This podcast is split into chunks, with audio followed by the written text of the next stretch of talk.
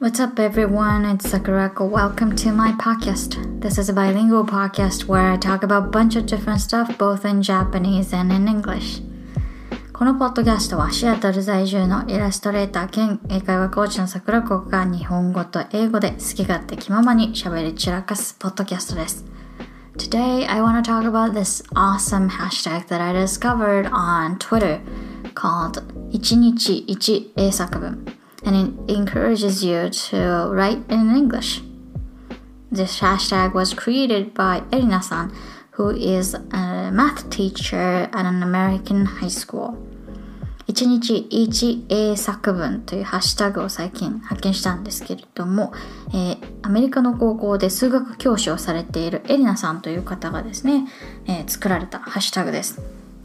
So she shares a different topic for us to write about with the hashtag ichinichi and I really like this because the choice of the topics is very very creative and it makes you actually think. So I think the I think a lot of us English learners understand that benefit and the significance of the writing practice, right?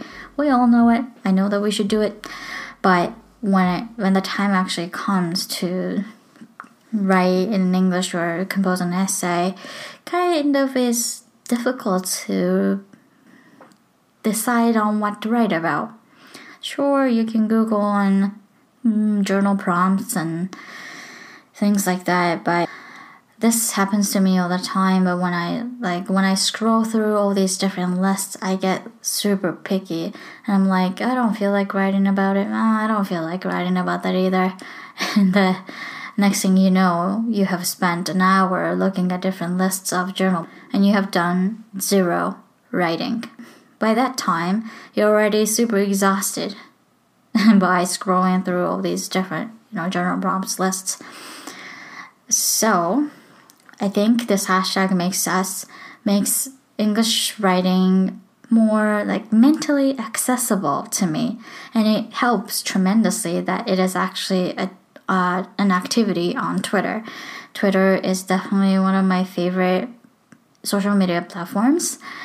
Actually i would say that it is my it is my favorite social media platform. So naturally i'm almost always on it. And another thing that I like about it is that it's Twitter, so each tweet is limited to what 280 characters, which means you don't have to write more than that. But if I was writing on, for instance, Google Document or Notepad, I feel like I have to keep on going. Like I cannot stop after just writing one sentence. But if it's on Twitter, you know, it's it's a tweet, so it can be a very short, concise, simple sentence and you'll be, you'll be okay. There's no one to judge you. 自分で英作文をしようと思うとどうしてもこう意気込んじゃうというか構えちゃうことがすごく多くて何について書こうかなってまずこう決める時に、まあ、いろんななんか日記のお題とかをググったりするんですけどあこれも嫌だあれも嫌だってこう選んでるうちにすごい疲れてきちゃって結局もう何も書かないでトピックを選定する段階で全ての精神力を使い果たしちゃうみたいなことがよくあってですね。あとやっぱり普通にこうライティングしようと思うとどうしてもせっかく書き始めたから1行では終われないとか なんか綺麗に書かなきゃとかあのちゃんと構成を練らなければみたいな変にプレッシャーを課してしまうことがあるんですけどやっぱツイッター上でできるっていうのはすごいなんかこう精神的にハードルを下げてくれるなと思いますね。なんかツイートする時って自分が思ってることをペペペってタイプするだけなんです。なので私の場合はこの一日英作文する時もただ普段自分がツイートしているノリでこうパパパパッとタイプしてポイッとツイートするみたいな感じでこう取り組めるのがいいなと思ってあとはこのエリナさんがあの選んで出題してくださるトピックがね、すごくいいんですよ。こう、頭をひねる仕掛けが施されてたりとかして。So, for instance, the very first topic that she shared was this. What is your favorite way to spend a lazy day? あなたのお気に入りな休日のまったりした過ごし方は何ですか？みたいな感じのね、内容だったんですけど、To that I wrote this mini essay. My lazy day special consists of messy bun, yoga pants, a drawer full of takeout menus, and last but not least, a box DVD set of a cult TV show, Friends. The idea of the best lazy day to me is to have the least amount of brain activities possible. So that's one tweet, but I actually added in another tweet to continue. The one where you can kind of just go on an autopilot mode. The one where the most significant decision is the choice of meat for my pho noodle. And this is my favorite way to spend a lazy day. It doesn't get any lazier than that, right?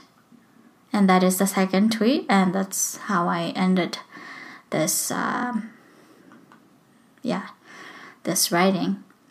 And the second topic that she shared was this describe your ultimate sandwich. This was a little more challenging to me because of because of one reason which you're about to hear. My response was this I am actually not much of a sandwich person. Go ahead, judge away. Tis the truth though. However, there is one sandwich I approve of a cuddle sandwich. Don't worry, it's not a title of a porn. I often find myself crammed between my snoring husband and my two very clingy fur babies. Trying to wiggle my body into a comfortable position is not the best way to wake up on a Sunday morning, but I cannot help but smile. It genuinely is the best kind of sandwich ever. So, the reason why this topic was a little challenging to me is because I don't, I'm not crazy about sandwiches. I mean, I don't hate it, but that's not my like favorite food or anything. So, yeah. So those were very fun topics to work on, but I especially liked the third one, third topic that she shared, which is this. Imagine your life is now a best selling book. Write a summary for the book cover. もしあなたの人生がベストセラーの本だったら、えー、表紙になんて要約が書かれます？まあ、表紙というか帯なのかな？帯にどんな文句が書かれると思いますか？みたいな、えー、トピックだと思います。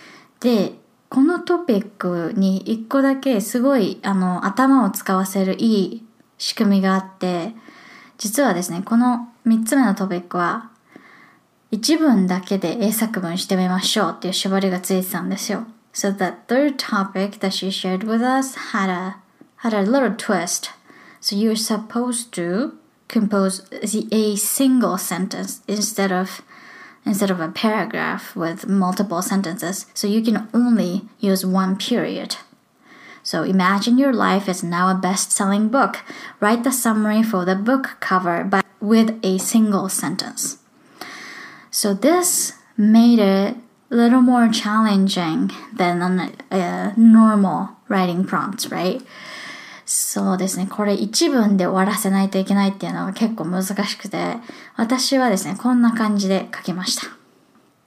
This exclusive cookbook houses authentic recipes for spicy disaster, zesty adventure, bitter lost, tender love, sweet friendship, seasoned craftsmanship, and raw enthusiasm. I hope you got that, but I I decided that this best selling book about my life is a cookbook instead of like a novel or biography. So I, I kind of took, a, I don't know, like creative routes, so to speak, I guess. このトピックはちょっとですね、変わったアプローチをとってみようかなと思って、えー、ベストセラーの本とは書いてあったんですけど、なん、なんか小説とか自伝とか何にも書いてなかったので、私は自分の本が、自分の人生が料理本になった体で書いてみたんですよ。なんで、この料理本にはこんな感じのレシピが載っています。みたいな感じで、あの、spicy disaster, zesty adventure, bitter loss, tender love, sweet friendship, seasoned craftsmanship, and raw enthusiasm っていう感じで、まあ、disaster とか adventure, loss, love, friendship, craftsmanship, enthusiasm っていうのは全部この人生の中でね、なんか経験するような出来事で、それとペアで spicy, zesty, bitter, tender, sweet, seasoned, and raw っていうのは全部味に関する形容詞を使っているので、なんだろう、すごい今のね、説明が難しいですね、これ。文字で読んでいただけると多分、あ、そういうことねっていうふうに、あの、わかりやすいかもしれないんですけど、まあ、とにかく私はこのトピック、この3つ目のトピックかな、とっても気に入っていて、あの、書いてる時楽しかったですね。まあ、これは1ツイートで、えっ、ー、と、1文で終わらせるっていう縛りがあったので、1ツイートで終わったんですけど、結構、半日ぐらいかけたのかな、あの、ツイート何回か考え直して書き直してこの完成形に持ってったんですけどやっぱりこうああかなこうかなっていう感じで頭をなんかひねりながら自分の思うものを言語化していく作業をするっていうのってすごく頭のいい運動に、ね、なれますよね。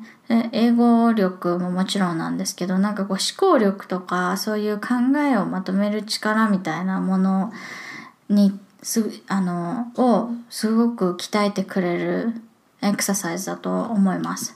So I think writing really helps to reinforce your overall thinking ability, like critical thinking, organizing your thoughts, illustration, illustrating your emotions and events. And of course, it would help you expand your vocabulary and sentence structures and all that things. But yeah, generally speaking, I think writing does help you to foster your cognitive nourishment. It makes you think in a simple simple words. So I really enjoy it. That was my favorite topic so far. But yeah, she continued to share more topics the fourth topic she shared was What is your newly learned word? Use the word and write a sentence. This is also another great exercise to um, to revisit the new words, the new information that you gained. And the fifth topic she shared was In what way are you strong? Yeah, this is another great topic. I've been meaning to write this um, write about this by having a chance to yet. Uh, but this is a great topic. In what way are you strong? I love that. It's like it's already, um, it already states that you are strong, but in what way?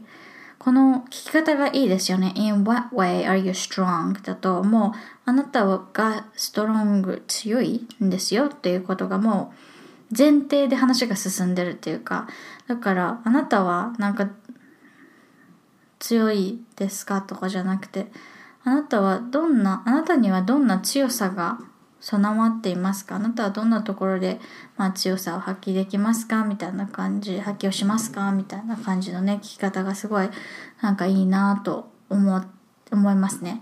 そう。多分一日一英作文っていう風になってるので、まあ一の一応ね、毎日やるみたいなチャレンジだとは思うんですけど、別に毎日できなくても、なんか時間がある時に2、3個まとめて書いてもいいですし、別になんその好きなトピックだけを選んで書くのもいいと思いますし、まあとにかくやって、やってみるとなんか新しい発見っていうのが絶対あるのが作文かなと思うので、ぜひですね、英語を学習している方にはチャレンジしてみてほしいですね。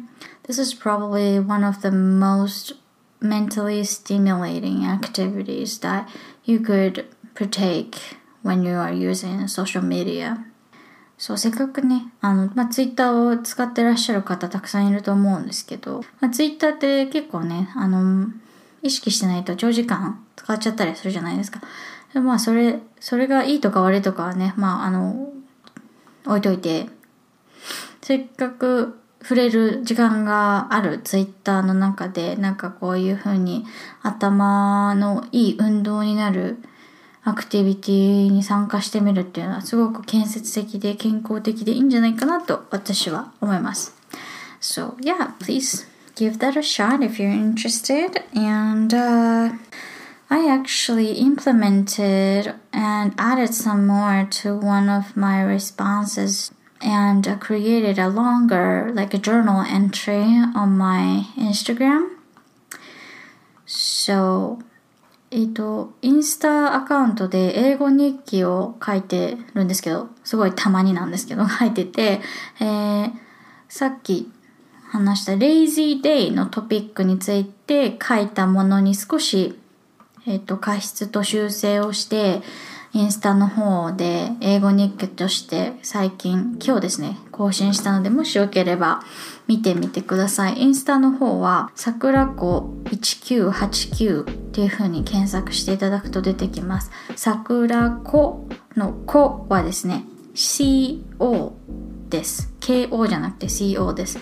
So, yeah, if you're interested in reading my full English journal entry, please search my account on my Instagram S A K U R A C O 1989.